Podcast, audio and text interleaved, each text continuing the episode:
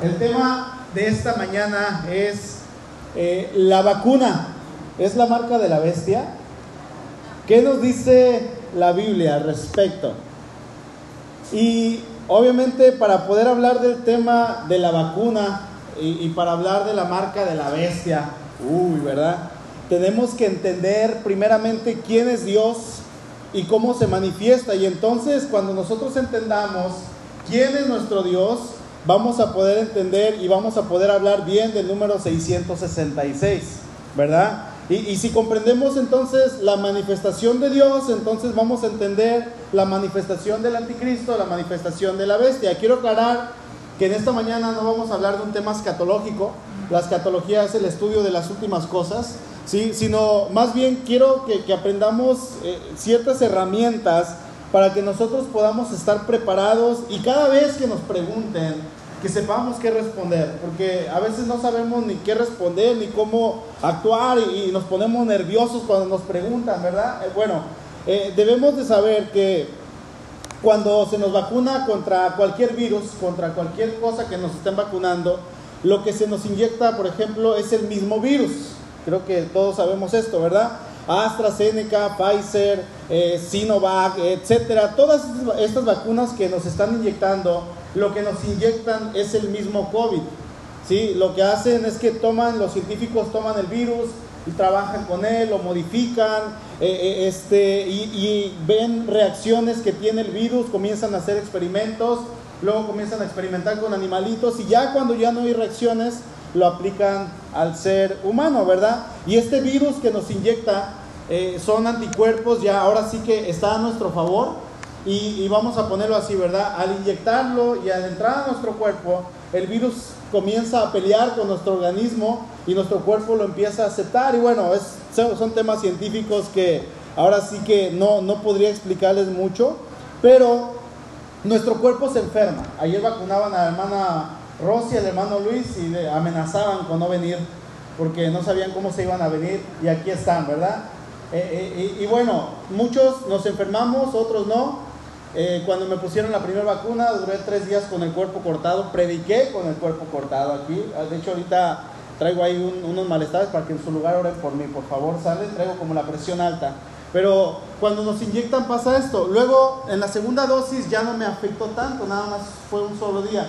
Y, y, hay personas que en su organismo van a estar bien, cuando los inyectan no van a sentir absolutamente nada. Y son diferentes tipos de reaccionar unas personas con otras, ¿verdad? Y así funciona. Esto pasa con todas, todas las vacunas. La, la pregunta aquí es, ¿por qué tanta polémica? ¿Por qué tanto miedo? Y fíjense que si analizamos las vacunas y si analizamos la reacción de la iglesia, no del mundo, sino de la iglesia, ante ciertas cosas, hermanos, esto es algo que siempre ha pasado. Cuando salió la vacuna contra el sarampión, dice un pastor cuando habla de los, de los antibióticos, la, sublime gracia de los antibióticos, ¿verdad? Cuando salió la, vacuna del sarampión, en el 63 se hicieron campañas para vacunar a niños y las vacunas eran en la escuela, al parecer, ¿verdad? Lo que estuve leyendo. Y todo iba bien, se estaban vacunando los niños hasta que por ahí alguien salió y dijo, no se dejen vacunar, están esterilizando a los niños. No sé si aquí hay alguien que haya escuchado eso en aquellos tiempos, pero hubo lugares donde se decía, están esterilizando a los niños y resulta que este chisme, esta mala noticia, se regó rapidísimo y, al final nadie se quería vacunar hasta que, bueno, el gobierno hizo algo y vacunaron a todos los niños. Y en aquel tiempo el sarampión mataba aproximadamente 2.600.000 niños al año. Se aplica la vacuna y esto se termina, ¿verdad? Así es que, bueno, no se esterilizaron los niños, creo que al contrario, hoy somos más que nunca. Habemos, nos estamos reproduciendo, hay quienes se reproducen como conejos, ¿verdad? Pero aquí estamos por la gloria de Dios, para, por la misericordia de Dios. Ahora, cuando sale esta vacuna, hay algo que, que, la iglesia tiene y es un temor hacia lo desconocido. La iglesia tiene miedo hacia lo que no conoce, la iglesia se espanta y, y hermanos, la iglesia tristemente no sabe cómo reaccionar y esto es por el hecho, creo yo en primer lugar, de que nos falta lectura. ¿Sí? No tenemos esa, ese hábito de leer la palabra de Dios y lo como no tenemos ese hábito o decimos, es que cuando yo leo yo no entiendo bien, mejor que alguien me explique, viene el pastor o, viene a un hermanito que, que, nos dice algo, o viene el profeta, todavía le hacemos caso, o escuchamos un video del apóstol todavía, que están ahí en YouTube, que abundan esos videos que no deberían de ver nadie, ¿verdad? Como iglesia, y le hacemos caso a lo que dicen estas personas. Y, y realmente ha habido una muy mala, muy mala interpretación respecto al número de la bestia, respecto al 666. De hecho, en lo personal me había tardado de hablar ese tema porque obviamente no es algo sencillo, hermanos. Eh, es un tema un poquito que hay que leer, interpretar y estudiar. Pero yo espero que el Señor en esta mañana obre, que el Señor nos hable, que el Señor nos enseñe a través de su palabra a cada uno de los que estamos aquí. Sé que algunos ya se vacunaron, otros quizá ya llevan una vacuna. Cuando me pusieron la primera vacuna, como decía todo el mundo que era la marca de la bestia, pues se dividió en dos entonces me ponen la primera vacuna y llego con unos hermanos y les digo, ya tengo el 333. ¿Verdad? Me falta el otro 333 para que se complete ahora sí el número de la bestia. Y me marca William y me dice, ya vine a ponerme la de la bestia. ¿No? Y, bueno, es algo que hemos estado escuchando, y, pero una vez, hermanos, que tenemos conocimiento de lo que dice la Biblia, creo yo que podemos hacer este tipo de comentarios sabiendo que en Cristo estamos totalmente seguros, sabiendo que en Cristo no hay temor absolutamente de nada. Si usted ya se vacunó y aún tiene miedo, hermanos, yo le invito a que usted esté tranquilo. Yo le invito a que usted descanse en el Señor y que diga, como dicen por ahí, ¿verdad? Algunos, Dalai, descanse, repose, usted confíe en el Señor. Si no se ha vacunado por temor, yo no le voy a insistir que lo haga porque tampoco a mí nadie me está pagando para que haga una campaña con la vacuna ni nada. No, yo no le voy a insistir en que lo haga, pero pídale al Espíritu Santo que le guíe y le muestre lo que tiene que hacer. Fíjense que Hollywood, hermanos, ha aprovechado para hacer películas donde se enriquecen a costa de, lo que tiene que ver con la marca de la bestia y toda esta, eh, esta polémica que hay y todo es a causa de una mala interpretación de este tipo de textos. Aquí la cosa no es lo que piense el pastor, no es lo que piense el profeta, no es lo que piense el, llamado apóstol, no hermanos, es lo que dice la Biblia. No es lo que yo vi en internet, no, es lo que dice Dios. Y aquí debemos hacer la pregunta, ¿qué dice la Biblia al respecto? Recordemos que en la palabra vamos a encontrar respuesta para todo. Y fíjense que a lo largo de la historia, y no vayamos tan lejos, las personas le han atribuido a diferentes cosas la marca de la bestia, la marca del anticristo. Cuando salió la televisión, decían algunas personas que era la marca de la bestia. Cuando salió la computadora y que el creyente, el hermanito no tenga computadora, porque ya está usando la marca de la bestia. Los celulares. No, no, no, no, no, ten cuidado, las tarjetas de crédito. Y dicen algunas personas que cuando salió, cuando llegó Sam's Club aquí a Vallarta, ya estaba cumpliéndose la profecía del Apocalipsis porque nadie podía comprar o vender porque necesitaban su membresía. ¿Sí? Y esto ha sido algo que pasa, el código de barras, híjole, el código QR.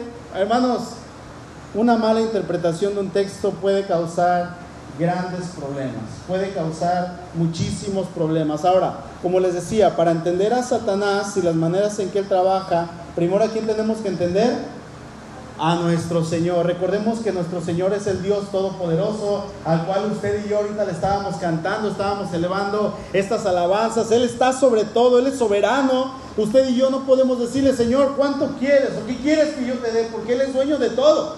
Si a Él le faltara una cosa, Él no sería Dios. Él es Dios porque Él es todopoderoso. Si Él no pudiera hacer alguna cosa, Él no sería Dios. Si Él le faltara algo, Él no sería Dios. Y en este en este conocimiento que tenemos de nuestro Dios, de que Él es perfecto en su amor hacia nosotros, hacia su creación, a lo largo de la historia, Él se ha manifestado y nos ha mostrado lo que Él quiere que sepamos de Él. ¿sí? Lo que Él quiere que sepamos de Él. Aun cuando el hombre, ahí en Génesis capítulo 3, se revela contra Dios, Dios nunca se alejó de su creación. Dios siempre estuvo de diferentes maneras mostrando interés, mostrando amor hacia la creación y les muestra, y, Él nos muestra su amor, dice Romanos 5.8, que Dios muestra su amor para con nosotros en que siendo aún pecadores, Cristo murió por nosotros. Es, es en Cristo eh, que, que Dios nos muestra su máximo amor cuando nosotros no lo merecíamos. Y bueno, como Dios se muestra a su creación, eso lo hace desde un inicio y en esa manifestación, hermanos, que Él se muestra, hay algo que tenemos que tomar en cuenta y esto es la numerología. Tenemos esto desde un antiguo, de- desde antiguos comienzos, desde un em- inicio, vemos que hay numerología en la Biblia alrededor. Tenemos, por ejemplo, los 12 meses del año, tenemos los 12 apóstoles, tenemos las 12 tribus, los 40 días del diluvio, los 40 días que pasó Moisés en el monte Sinaí, los 40 días que Jesús pasó ayunando, los 3 días que Jonás pasó en el vientre del pez, los 3 días que Jesús pasó en la tierra cuando estuvo muerto. Eh, y así vamos a seguir encontrando números y números, pero, por ejemplo, les hago una pregunta, ¿en cuántos días hizo Dios la tierra?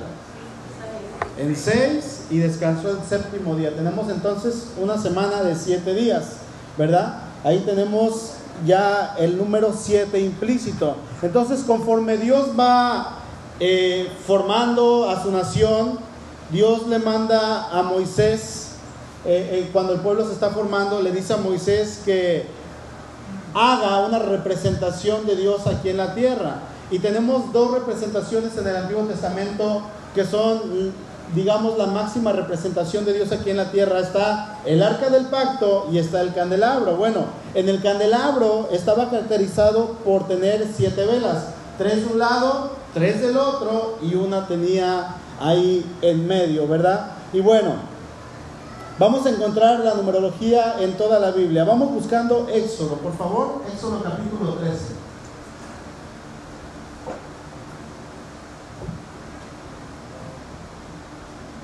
Éxodo es el segundo libro de la ley.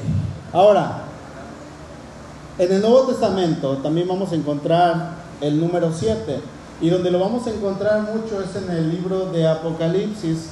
Ahí está implícito demasiado, ¿verdad? Las siete iglesias, los siete pastores, los siete candelabros, las siete copas de ira, etcétera. Cuando vemos esto, obviamente vamos a ver que Dios nos habla de un número perfecto. Y este número, el 7, hermanos, simboliza la perfección. Y en el Apocalipsis nos habla de un número espiritual. ¿Ok? Dice Éxodo 13, versículo 9. Y te será señal, fíjense lo que vamos a leer. Y te será señal y te será como una señal sobre tu mano y como un memorial delante de tus ojos, para que la ley de Jehová esté en tu boca, por cuanto con mano fuerte te sacó Jehová de Egipto. Aquí Dios está dando las instrucciones para que el pueblo celebre la Pascua. Éxodo 14, el pueblo sale, no vamos a leerlo, el pueblo sale, pero antes de que ellos salgan de Egipto, Dios les ordena celebrar la Pascua. Y aquí en el capítulo 13 vamos a encontrar el número 7 implícito mínimo tres veces, ¿sí? Lo vamos a encontrar ahí, si quieren buscarlo en casa, ya ustedes lo buscan con más calma. Pero aquí lo importante es lo que dice el verso 9, dice, y te será como una señal sobre tu mano y como un memorial delante de tus ojos, para que la ley de Jehová esté en tu boca. Aquí Dios le está diciendo a, su pueblo, cuando tú celebres la Pascua, recuerda que yo te saqué de Egipto. Y como yo te saqué y yo te estoy redimiendo, ahora tú me perteneces, le está diciendo a su pueblo. Ahora tú y yo tenemos comunión. Y este ritual en el cual tú vas a sacrificar un animalito que es inocente y que está pagando por ti, yo quiero que lo valores. Y quiero que lo valores mucho. No quiero que lo tomes como algo que no tiene importancia. Dios estaba haciendo, hermanos, alusión al futuro, al futuro que iba a traer Cristo con su redención, que quitaría realmente el pecado del mundo. Amén. Entonces Dios le dice al pueblo, y la repetirás la ley y las tendrás como señal en tu mano. Aquí cuando habla de tu mano está hablando de sus hechos. ¿Sí? No está hablando de que tengan una señal literalmente en la mano, no, está hablando de que la ley de Dios realmente se va a manifestar en sus hechos. Mi ley, le está diciendo al pueblo, se va a manifestar en tus hechos, en tus pensamientos y en todo lo que hagas. ¿Ok? Ahora vamos a Deuteronomio 11, por favor. vamos a encontrar cómo el Señor lo que le está pidiendo al pueblo no es una señal física, sino más bien es una señal espiritual. Lo voy a leer en la nueva versión internacional del Deuteronomio 11, 18. Dice, grábense estas palabras en el corazón y en la mente, átenlas en sus manos como un signo y llévelas en su frente como una marca. Vamos a leerlo otra vez. Dice, grábense estas palabras en el corazón y en la mente. Átenlas en dónde? En sus manos como un signo, como una señal y llévenlas en dónde? En la frente como una marca. Enséñaselas a tus hijos y repítanselas cuando estén en su casa y cuando anden por el camino, cuando se acuesten y cuando se levanten. Escríbanlas en las postes de su casa y en los portones de su ciudad. Así, mientras existan los cielos sobre la tierra, ustedes y sus descendientes prolongarán su vida sobre la tierra que el Señor juró a los antepasados de ustedes que ustedes de ustedes que les daría. Los judíos a partir de estos versículos, ellos comenzaron a escribir en una, ¿cómo se llama? Una cinta la ley del Señor y se la amarraban en el pelo, en la cabeza, y luego en otras partes se la amarraban en la mano derecha y la traían ahí como algo literal, ¿verdad? La traían atada, traían la ley atada. De hecho, si ustedes llegan a ir a una casa de una familia judía, en las puertas ellos van a tener la ley escrita.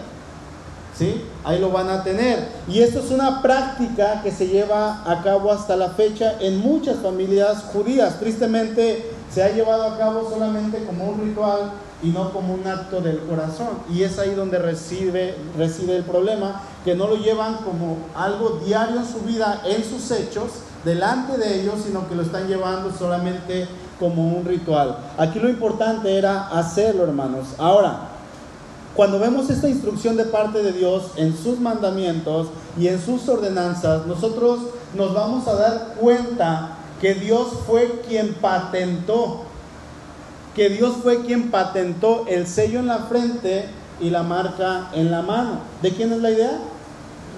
De Dios. ¿Hasta aquí vamos bien entonces? Ahora, cuando venimos a Cristo, hermanos, nosotros no necesitamos ponernos manos, eh, sellos, perdón, ni en la frente, ni en la mano, ni amarrarnos absolutamente nada, porque el sello es espiritual. Decía ahorita el hermano Luis que hemos sido sellados. Vamos a Efesios, por favor, capítulo 1. Hemos sido sellados con el Espíritu Santo. Dice el versículo 13, los espero para que lo lean conmigo. Efesios 1.13.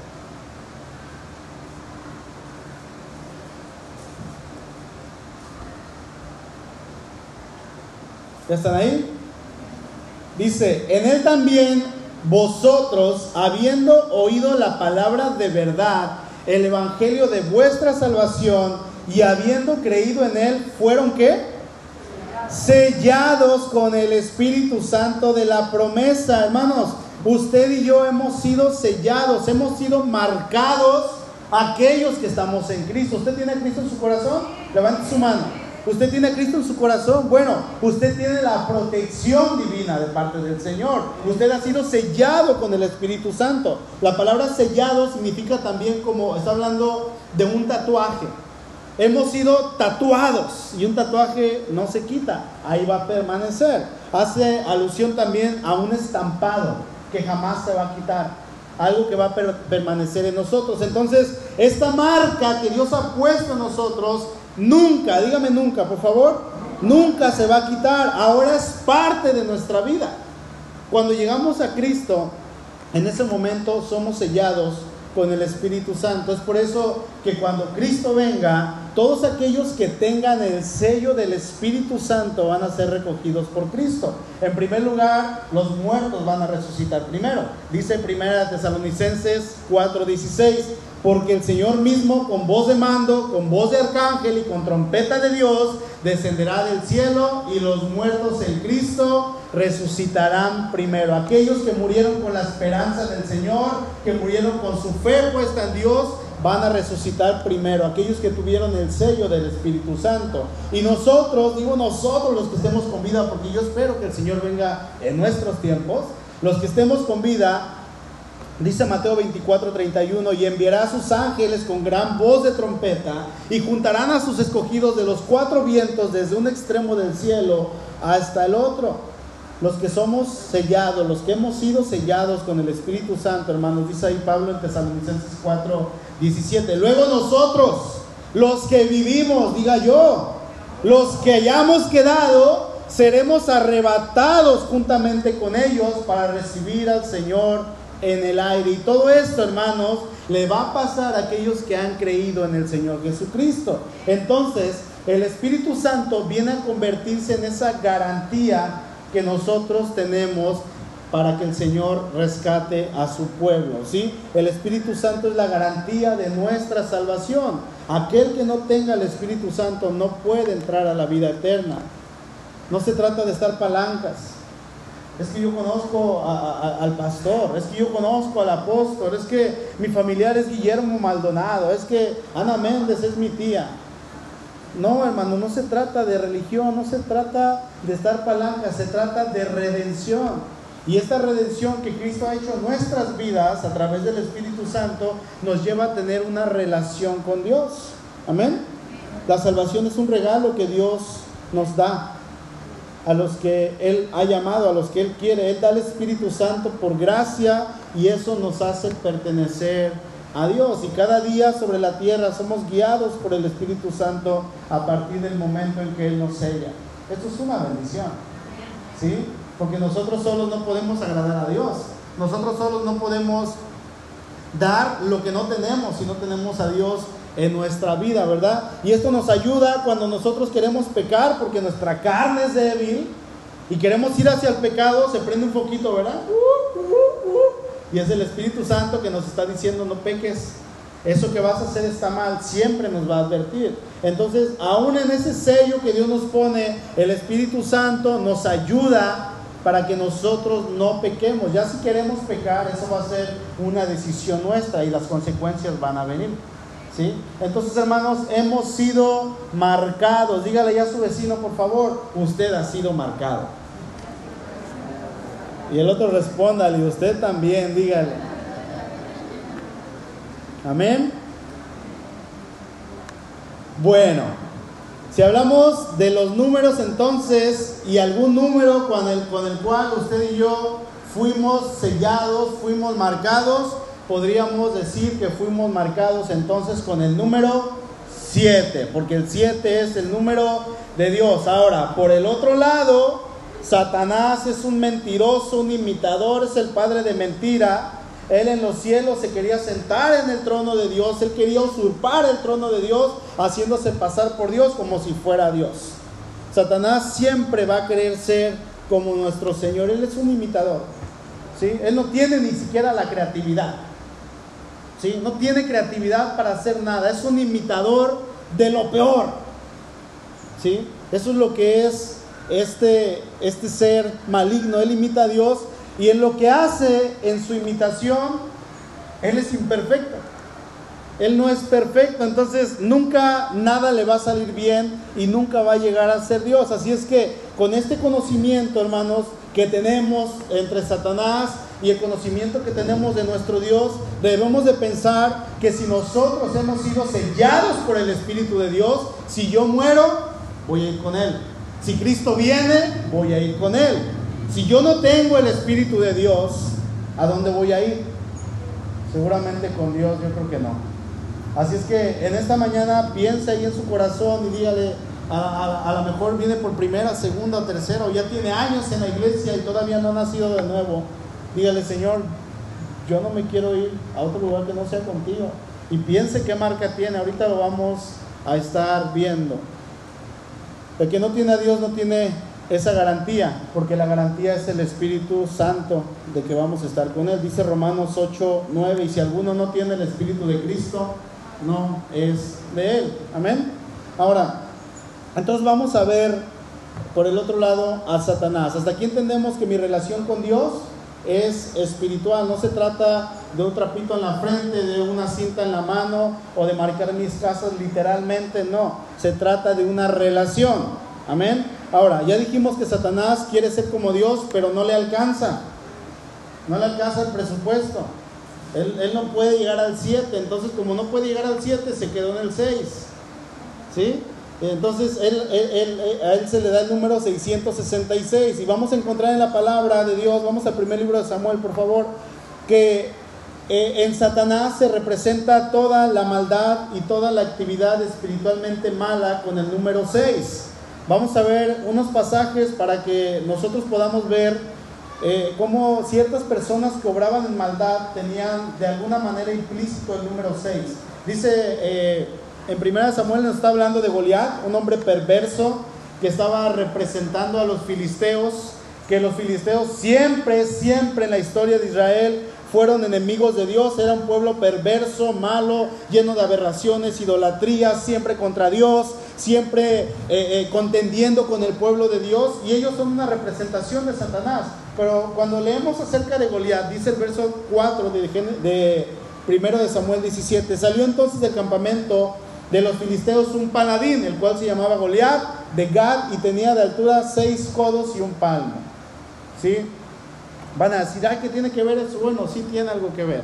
Sí, estamos hablando de los números. Vamos a encontrar el número 6 implícito dentro de la maldad, de, dentro del pueblo enemigo de Dios, en su maldad. Ahora vamos al primer libro de Crónicas, ahí adelante, por favor. Hay una lista de los filisteos derrotados por los guerreros de David y entre ellos está un hermano de Goliat. Primera de Crónicas, primer libro de Crónicas, perdón, capítulo 6, capítulo 20, verso 6. Dice, y volvió a haber guerra en Gat, donde había un hombre de gran estatura, el cual tenía seis dedos en los pies y en las manos, 24 por todos, y era descendiente de los gigantes. De igual manera, aquí vemos que el número 6 está representado en gente que es perversa, en gente que es depravada en su corazón. Ahora, vamos a primer libro de Reyes, capítulo 10, por favor. Sabemos que el rey Salomón no terminó bien. Empezó bien, pero terminó mal, ¿verdad? Hizo muchas cosas que no fueron buenas. Y parte de su vida, bueno, sabemos que fue el hombre quizá más rico que ha existido sobre esta tierra. Y, parte de su riqueza, dicen algunos comentaristas, que no venía de buena procedencia, sino que eh, ¿Era de una manera ilegal o era de una manera forzada? ¿no? Dice el primer libro de Reyes 10:14, el peso de oro que Salomón tenía de renta cada año era 666 talentos de oro. Si es lo que le traían cada año a este hombre. Dicen que la procedencia de este oro que, Salomón traía eh, realmente tenía que venir de una manera ilícita, no era bendecida exactamente como Dios lo hubiera querido, sino eh, cuando, cuando Salomón muere, llegan con Roboam, su hijo, ¿verdad? Y le dicen, tu padre agravó su mano sobre nosotros, se convirtió en un tirano. Por favor, no hagas eso, ya sabemos la historia, ¿no? Pero Salomón no terminó bien. Ahora, vamos a Apocalipsis, por favor, capítulo 13. Recordemos que, hermanos, cuando leemos el Apocalipsis, muchos eh, les da temor el simple hecho de pensar en Apocalipsis porque nos habla de juicio y vemos muertes y vemos tragedias, pero en realidad al que es creyente, al que es hijo de Dios, nos va a dar paz, nos va a dar tranquilidad porque para nosotros es un libro de esperanza. ¿sí? Decía, a, veces queremos leer, pero no sabemos ni cómo leer, ¿verdad? Decía una señora, no, no, es que se aparecieron unos caballos, y así como dice ahí en el, en el, en el, en el, en el eucalipto, en el... Ecalipto, quería decir Apocalipsis, ¿verdad? Entonces ella quería interpretar de los caballos y todo, y a veces no sabemos ni cómo leer, pero es un libro de esperanza para nosotros. Dice el versículo 1, si leemos bien el contexto de este libro, vamos a ver que hay una bestia. En el verso 1 dice, me paré sobre la arena del mar y vi subir del mar una bestia que tenía siete cabezas y diez cuernos, y en sus cuernos diez diademas, y sobre sus cabezas un hombre blasfemo. Y aquí encontramos el número 7. ¿Por qué el número 7? ¿Qué no se supone que el 7 es de Dios?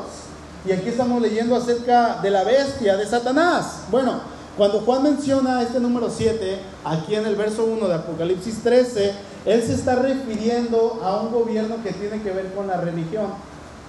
Sí, por eso mete el número 7, un gobierno, un imperio grandísimo que no se va a tocar ese tema hoy, pero está hablando de religión, por eso mete ahí Juan el número 7. Ahora, vamos al verso 16.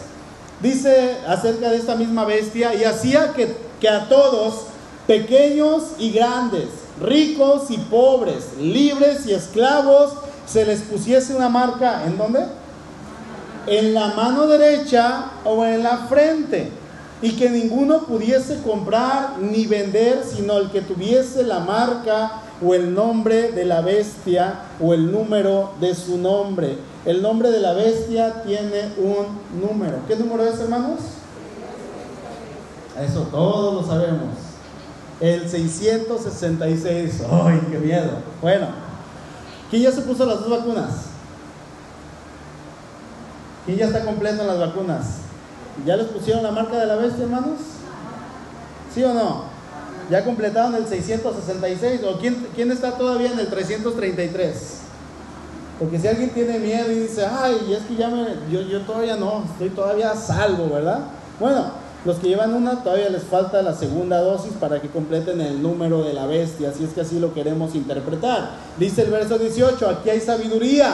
El que tiene entendimiento cuente el número de la bestia, pues es número de quién?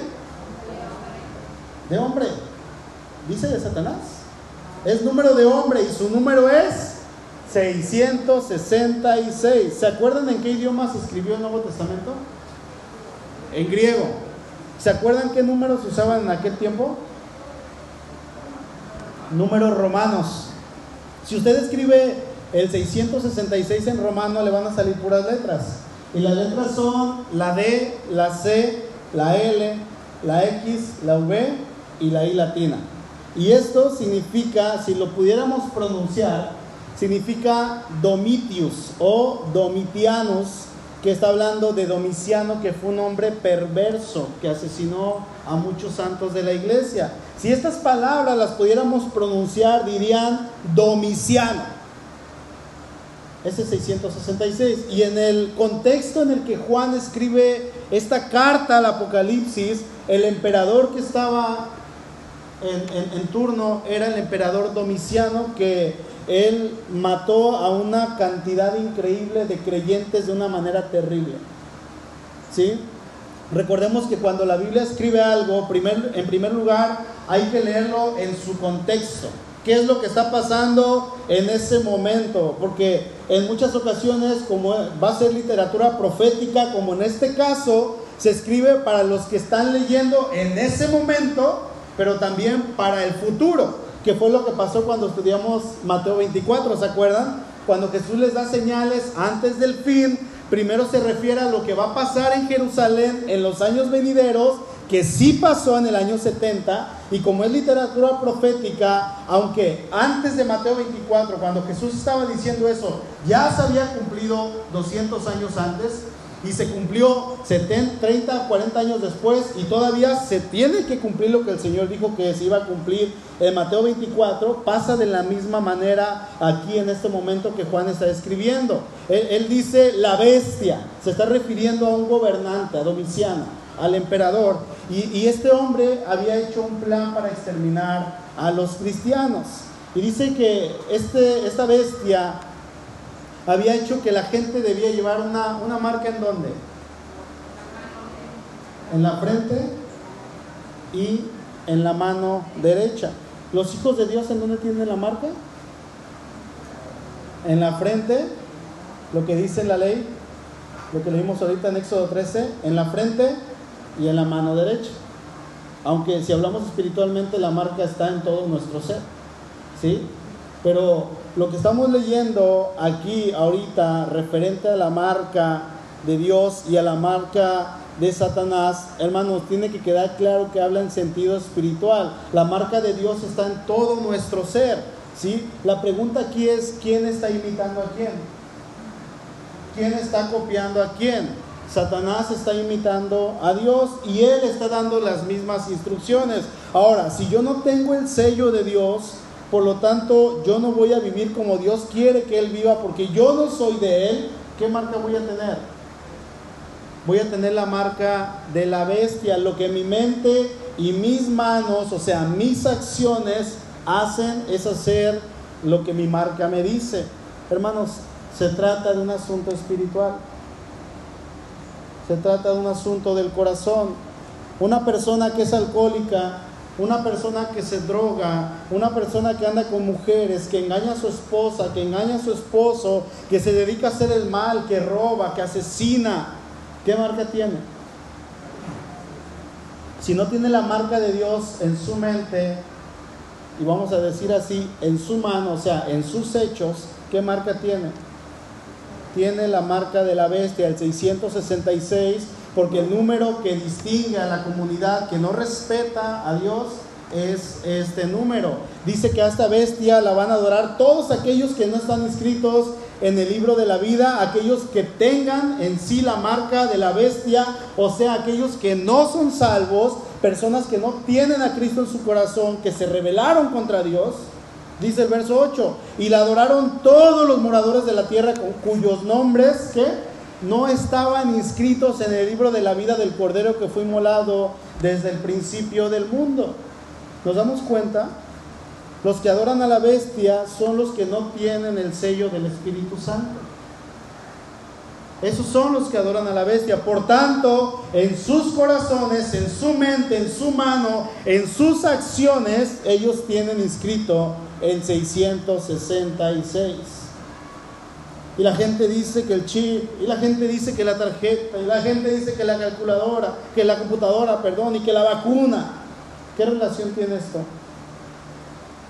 ¿Qué relación tiene una vacuna con todo esto? Todo esto ha sido una interpretación equivocada de este pasaje. Es por eso la importancia, hermanos, de saber leer bien la palabra de Dios, de saber interpretar de preguntar cuando tenemos duda. Hermanos, tenemos al Espíritu de Dios, hemos sido sellados con el Espíritu de Dios y Él nos da esa capacidad para poder leer bien la palabra. Y la gente especula acerca del chip y del sistema de cobro y de cómo se nos va a implantar el chip. Y no, yo no me voy a dejar poner ese chip en la mano ni en la frente. Y, bueno, hay una cantidad de videos.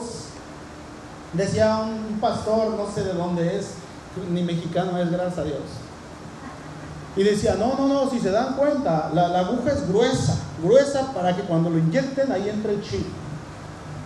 Y yo dije, ¿cómo grueso? O sea, ¿qué es un tubo o qué? ¿Qué pasó? ¿no?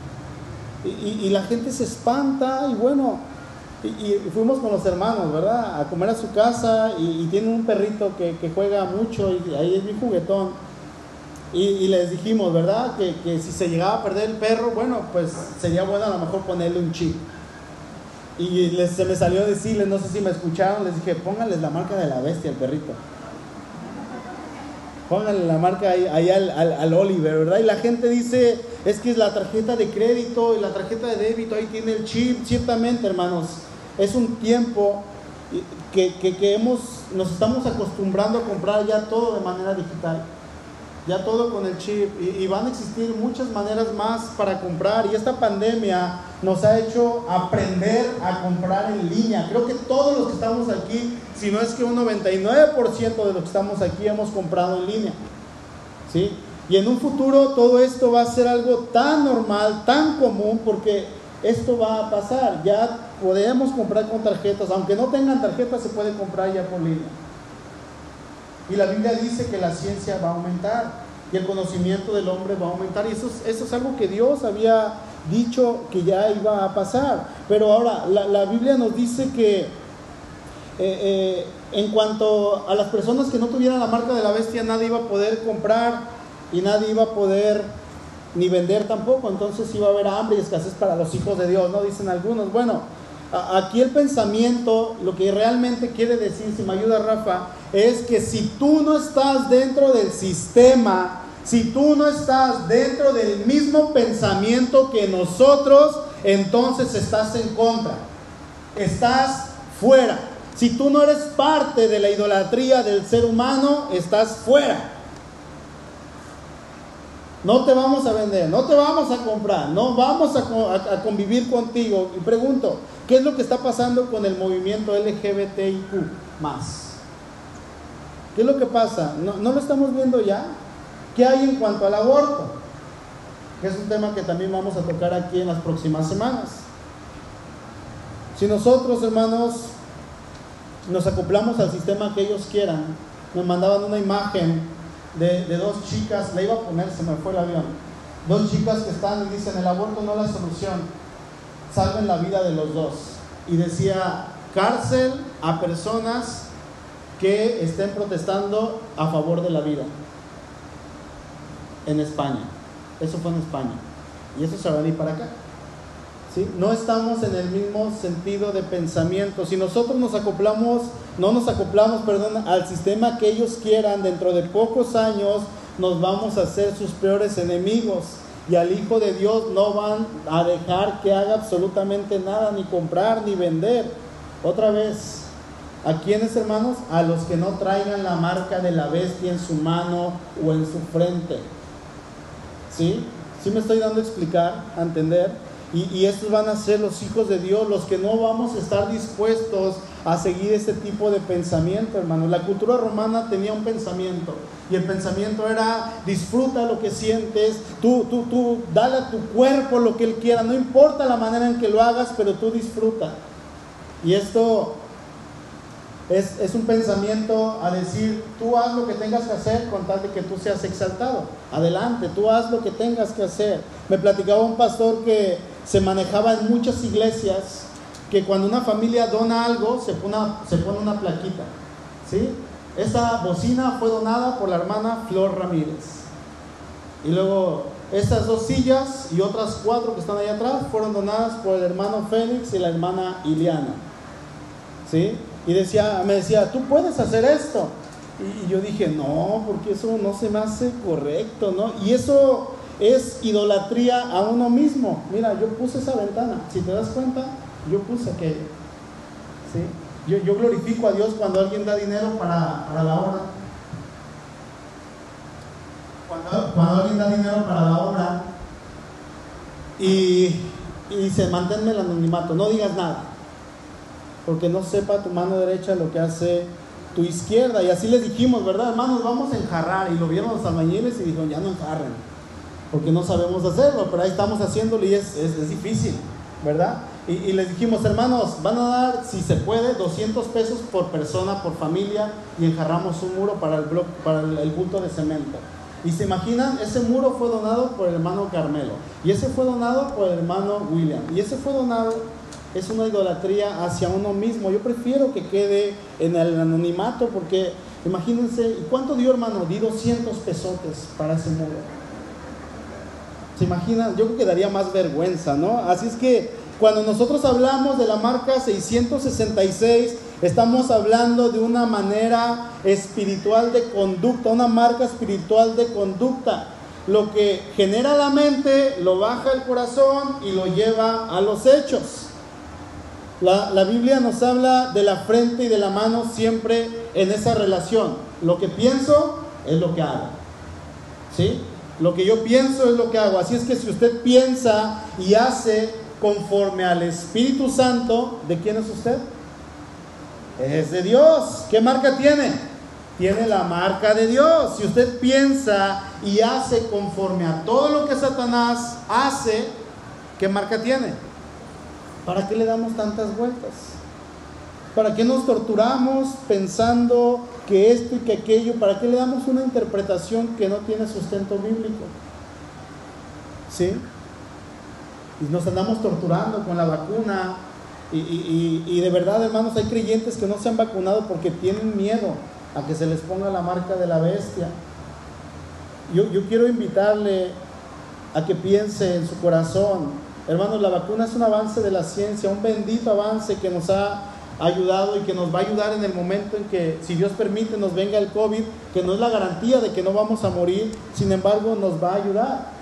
¿A cuántos de los que estamos aquí no nos ha pegado el COVID o no les ha pegado el COVID después de tener la vacuna? Y aquí están por la gracia de Dios. A lo mejor en este momento estaríamos recordando, ay, ¿te acuerdas del hermanito que era así? Sí, era bien lindo. ¿No? Pero Quizá Dios eh, usó la vacuna y aquí andan, hermanos. Usted va a decidir si se vacuna o no lo hace. Yo no lo voy a obligar, ese es asunto suyo. Pero yo creo que Dios lo está proveyendo y tenemos que usar esta bendición. ¿Sí? E, es como cuando le duele la cabeza, se toma un paracetamol. Hermanos, es exactamente lo mismo. Es exactamente lo mismo. Solo que cuando no conocemos la enfermedad y vemos toda la información que está en internet, eso nos espanta. Y las personas que suben videos a internet respecto a la vacuna se están enriqueciendo por millones. Y si usted mira un video en Facebook y dice, ah, bueno, no lo voy a compartir en mi muro, pero se lo voy a enviar por Messenger a mi hermano, se lo envío por Messenger, resulta que lo estoy compartiendo, lo están reproduciendo y esta persona está ganando dinero. Y a lo mejor él lo ve y dice, ah, pues se lo voy a enviar a tres personas. Y esas tres personas se lo envían a otras 50 hace una cadenita y esa persona está ganando dinero por hacer una mala noticia. ¿Por qué? Porque las malas noticias son las primeras que viajan. Y como no tenemos un conocimiento eh, más profundo, decimos, no, pues es que esto es lo que es la marca de la, la vacuna, es la marca de la bestia, es gente disfrazando noticias para ganar dinero. Hermanos, tenemos la responsabilidad de leer, de estar informados, de preguntar, yo agradezco a Dios por aquellas personas que me preguntaron y algunos con temor, pastor, ¿me puedo poner la vacuna? Y no se quedaron con la duda. Así es que hermano, usted confía en el Señor, si se pone la vacuna y Dios ha decretado que se va a morir, aunque se ponga mil vacunas, se va a morir. Y si usted dice, yo no me pongo la vacuna y Dios dice, no se va a morir, aunque no se ponga la vacuna, no se va a ir. Estamos en las manos de Dios. Pero de parte nuestra somos llamados a ser diligentes y no negligentes. ¿Sí?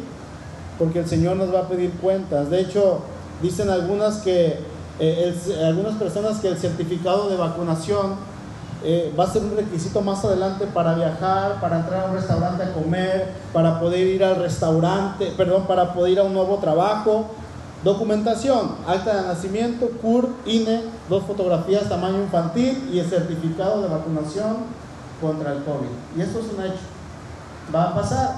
Usted sabe si se vacuna o no. Si ya se vacunó y tiene duda, espero que el Señor nos haya hablado en esta tarde, en esta mañana. Si usted ha sido sellado por el Espíritu Santo, usted tiene la garantía, hermanos, de que Cristo va a venir por usted y que su salvación está completamente segura en Él. Por más que lo intente, no va a poder perderla, porque si no la ganó por obras, no la va a perder por obras. La salvación Dios nos la dio por gracia. Ni una vacuna, ni un chip va a poder hacer que yo pierda la salvación que Cristo me ha dado, porque yo he sido sellado con el Espíritu de Dios. Dice la palabra que no hay nada, hermanos, nada que nos pueda separar del amor de Cristo. Dice Romanos 8:35, porque ¿quién nos separará del amor de Cristo? Tribulación, angustia, persecución, hambre, o desnudez, o peligro, o espada. Y pueden agregarle, o la vacuna. Por lo cual, estoy seguro de que ni la muerte, ni la vida, ni ángeles ni principados, ni potestades, ni lo presente, ni lo porvenir, ni lo alto, ni lo profundo, ni ninguna otra cosa nos podrá separar del amor de Dios que es en Cristo Jesús, Señor nuestro. Ni aun la muerte nos puede separar de Cristo. Amén, hermanos. En Cristo estamos totalmente seguros, seguros por la eternidad. Y aunque hubiera un chip que nos pudieran poner y realmente, literal, ese chip simbolizara la marca de la bestia, hermano, nuestro corazón, nuestra mente, nuestro espíritu le pertenecen a Cristo. Y por un chip yo no perdería la salvación, ni por una vacuna. Si usted viene a la iglesia hoy por primera vez, segunda, tercera, o la que sea, y no conoce al Señor, usted tiene la marca de la bestia. No hay otra. Usted no tiene la marca de Dios. ¿Por qué? Porque lo que usted hace, lo que usted piensa y lo que usted hace es en relación con la voluntad de Dios, de, Satanás, perdón.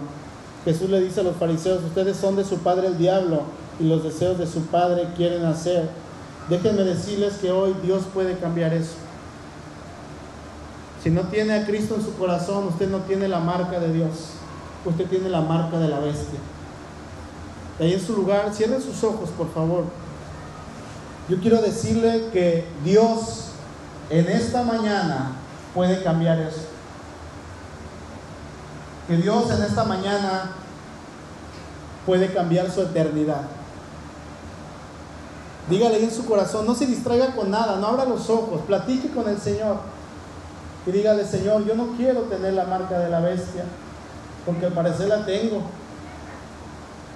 Al parecer la tengo. Yo quiero tener tu marca. Confiese sus pecados a Cristo. Y dígale, Señor, he pecado contra ti. Te he ofendido. Necesito de ti. Muy probablemente si no te he conocido durante toda mi vida, tengo la marca de la bestia.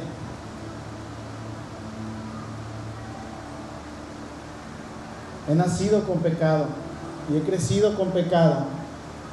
Pero hoy, hoy amigo, amiga, Dios te está presentando a su Hijo Jesucristo. Entrégale tus pecados. Y dile, Señor, perdóname. Perdóname porque yo he pecado contra ti. Yo he faltado contra ti. Y eso me separa de ti. Y dígale, Señor Jesús, te invito a mi corazón. Ahora me doy cuenta que necesito tu sello. Ahora me doy cuenta que necesito tu espíritu. Invítelo a su corazón, dígale, Espíritu Santo, te invito a vivir, a morar en mi corazón. Señor Jesús, te declaro mi Señor, te declaro mi Salvador. Aquí está mi corazón. Quiero tener tu marca. Quiero tener el sello de Dios. Quiero tener el número 7 sobre mí.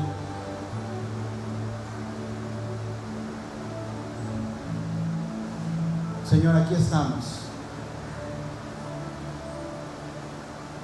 Aquí estamos, Señor. La, eternidad no es un juego. La eternidad es algo en lo cual ya estamos viviendo. Y tú nos estás dando oportunidad mientras podamos, mientras estemos vivos para poder conocerte. No permitas que hoy te vayas igual que como viniste. Yo creo que te vayas con Cristo en tu corazón. Es el único que va a cambiar todo. El único que va a cambiar tu vida, tu familia, tu eternidad.